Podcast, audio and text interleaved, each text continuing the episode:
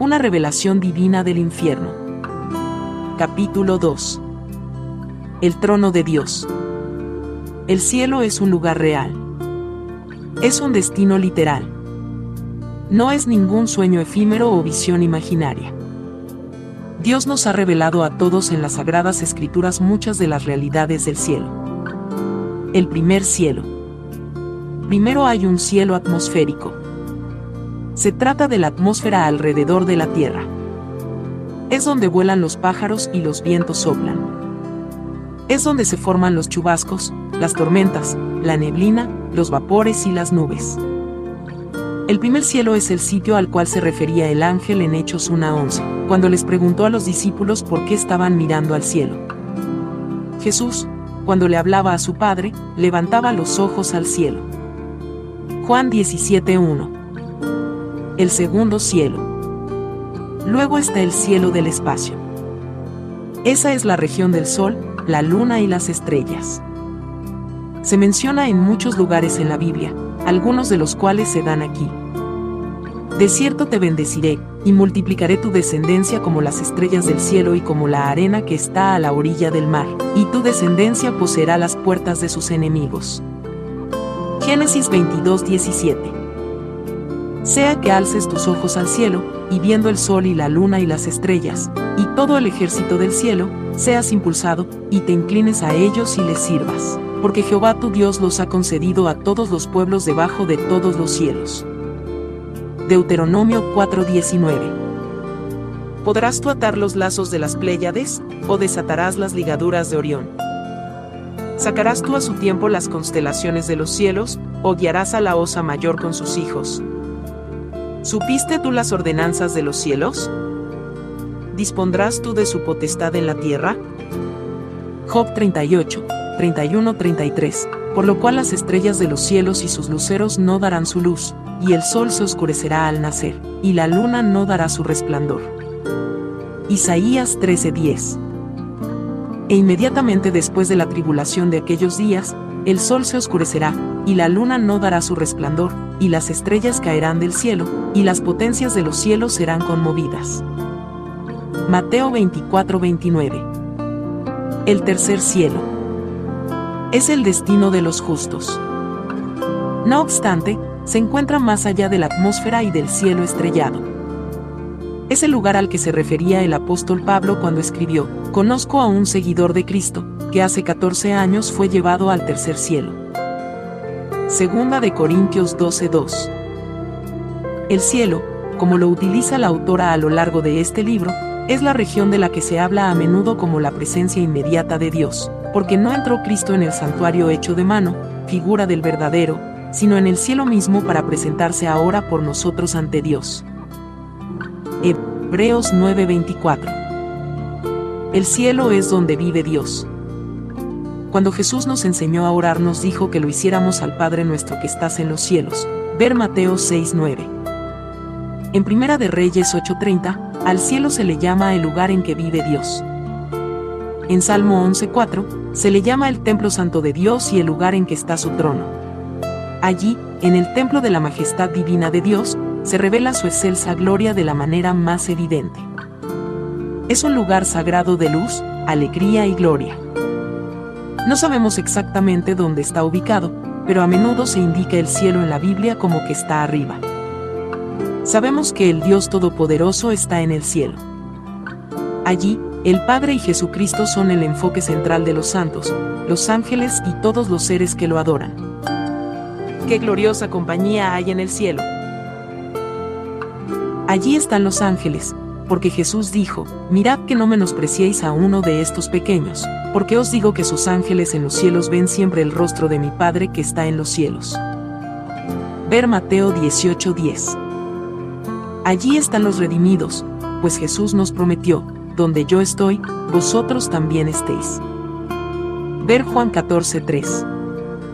Se nos dice en Primera de Pedro 1:4, que se ha reservado una herencia para nosotros en el cielo, que es incorruptible, y que no desaparecerá. Hermanos, me entusiasmo cuando testifico acerca de mi hermosa visita al cielo. Me emociono al describir las cosas que vi y los seres que conocí. La alabanza del cielo. Después que el ángel de Dios me mostró la habitación de las lágrimas, repitió el estribillo que le escuché decir tan a menudo a lo largo de mis visitas al cielo, y mira la gloria de tu Dios. El esplendor radiante y magnífico del cielo me abrumó. Los efluvios de gloria que parecían surgir de todo lo que veía me llenaban de admiración. La belleza y la gloria de esa hermosa tierra no pueden ser descritas con precisión por el ojo de la mente, a menos que la persona la haya visto personalmente. En ese momento me vinieron a la mente las palabras que una vez había yo oído citar a alguien, la luz del cielo. Es el rostro de Jesús. El gozo del cielo es la presencia de Jesús. La armonía del cielo. Son las alabanzas a Jesús. El tema del cielo es la obra de Jesús. La ocupación del cielo. Es el servicio a Jesús. La plenitud del cielo es Jesús mismo. Según iba yo en compañía del ángel, pude percibir por todas partes gozo, paz y felicidad. Mis pensamientos volaron hacia mi familia en la tierra, y pareció que el ángel los leyó, pues me dijo, tienes una misión que cumplir para Dios. Les tienes que decir a las personas de la tierra lo que hay acá arriba. Dios te está mostrando parte del cielo, aunque no todo. Ven y mira la gloria de tu Dios. Cuando llegamos a nuestro destino, pude oír muchas, muchas voces cantarle alabanzas a Dios. La magnífica música de los adoradores del cielo llenaba mi alma de emoción. Las expresiones de honra y gloria hacían eco repetidas veces en la vasta expansión del cielo según los serafines y los redimidos cantaban con vehemencia himnos de alabanza. Aproximación al trono. Mi alma se llenó de emoción y de alegría de algún modo supe que nos acercábamos al trono de Dios. El ángel que me guiaba se detuvo a gran distancia del trono de Dios. Pude entonces tener una visión panorámica de lo que allí ocurría. Vi la misma escena que vio Juan en la visión que describió en Apocalipsis. Y miré, y oí la voz de muchos ángeles alrededor del trono, y de los seres vivientes, y de los ancianos, y su número era millones de millones, o, moradores de la tierra, si solo pudieran percatarse de lo que Dios tiene reservado para los que lo amamos. Apocalipsis 5:11 Según miraba yo fijamente y con arrobamiento la escena ante mí, sucedió algo incluso más maravilloso. Pude oír a todo volumen las miles y miles de voces que alababan a Dios. Entonces, maravilla de maravillas, el ángel me permitió mirar lo que siempre había yo deseado ver, el trono de Dios el glorioso trono de Dios. El trono de Dios estaba alto y sublime, Isaías 6.1. El río de la vida, que salía de debajo de su base, fluía con toda su belleza y pureza. La gloria de Dios opacaba el trono. Parecía como si los relámpagos, los truenos y las voces estuvieran todos alrededor del trono. Juan, al describir una visión que tuvo del cielo, dijo, y del trono salían relámpagos y truenos y voces, y delante del trono ardían siete lámparas de fuego, las cuales son los siete espíritus de Dios. Apocalipsis 4:5 Vi un arco iris encima y alrededor del trono, semejante en aspecto a la esmeralda, Apocalipsis 4:3. Los brillantes y magníficos matices del arco iris se mezclaban y producían colores intensos y deslumbrantes. Se trataba de algo diferente de cualquier cosa que jamás hubiera yo visto en la tierra. Los variados colores de luz resplandeciente significaban gloria y poder. Salían del trono llamaradas de esplendor. Rayos de gloria irradiaban de él. Gran parte del cielo parece transparente y esos gloriosos rayos que salen del trono están llenos de una luz que se refleja en todo el paraíso. No sé cuánto tiempo permanecí en este anfiteatro celestial, pero me sentía abrumada de admiración. Pensé acerca de los miles que habían venido al cielo y de los muchos miles que vendrían aún. Pensé en la santidad de Dios, en la pureza de su majestad y en la perfección de su palabra. Grité en voz alta, Dios, qué maravilloso es contemplar tu gloria, tu majestad y tu poder. Como antes, el ángel del Señor me dijo, ven conmigo.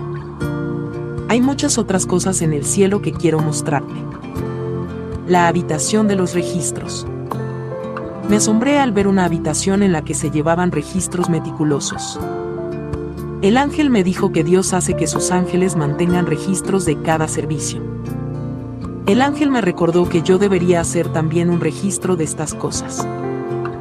Me dijo que había muchas cosas que eran un misterio para mí, puesto que yo estaba viendo solamente de forma oscura. Ver primera de Corintios 13:12. Pero el ángel hizo hincapié en que yo le tenía que contar a la gente de la tierra acerca de las cosas que veía. Al llegar a otra parte del cielo, bajé la mirada hacia un corredor muy largo. Sus muros eran altos y parecían de platino. Yo podía oír las fuertes alabanzas a Dios sonar fuera continuamente. Me asombré de la brillantez de luz y gloria que reflejaban aquellos muros. Perpleja, pregunté, ¿qué significa esto? Parecía como que los muros tenían kilómetros de largo. No podía ver el fin de ellos. El granero de Dios. El ángel que me estaba mostrando estas cosas dijo, mira en la parte superior de este muro.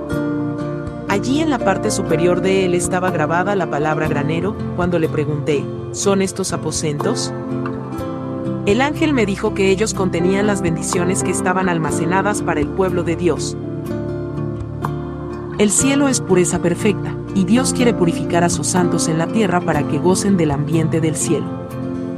El cielo es plenitud de gozo, y Dios desea darle gozo a su pueblo en la tierra. El cielo es libertad perpetua, y Dios anhela que su pueblo sea libre mientras esté en la tierra. El cielo es salud perfecta, y Dios quiere que su pueblo sea saludable aquí en la tierra. El cielo es seguridad total y Dios quiere que su pueblo se sienta confiado y seguro aquí en la tierra. El cielo es realización y cumplimiento, y Dios desea que su pueblo se sienta realizado en la tierra. Cuando Jesús nos dio instrucciones de que oráramos a Dios, hágase tu voluntad, como en el cielo, así también en la tierra. Mateo 6:10 nos reveló que Él quiere que tengamos un anticipo del cielo aquí en la tierra. Hermanos, el Señor tiene graneros de bendiciones justamente para ustedes. Aguardan en el cielo porque se los reclame y los reciba ahora, aquí en la tierra. Dios quiere salvarnos. Quiere libertarnos. Quiere sanarnos. Quiere que conozcan la paz de Dios, que sobrepasa todo entendimiento. Filipenses 4:7. Quiere que experimenten una alegría y un gozo inefable y glorioso. Primera de Pedro 1:8. El Jesús sanador. Mira la gloria de tu Dios, proclamó el ángel. Cuando desapareció, he aquí que Jesús estaba a mi lado. Miré a Jesús. Ahora me parecía que era más alto que de lo que yo lo había percibido antes. Su brillante túnica era muy elegante y llena de gracia. Las sandalias embellecían sus cicatrizados pies, y su rostro y cabellera eran magníficos y hermosos. Según lo miraba fijamente, le pregunté, Jesús, ¿qué son estos aposentos? El Señor no me respondió, sino que alzó su mano y le extendió hacia el muro. En ese momento, apareció en este una gran abertura. Por todos los alrededores de los bordes de la abertura se veían gloria, poder y luz. Lo mismo que los demás objetos, parecía como si éste le diera gloria a Dios.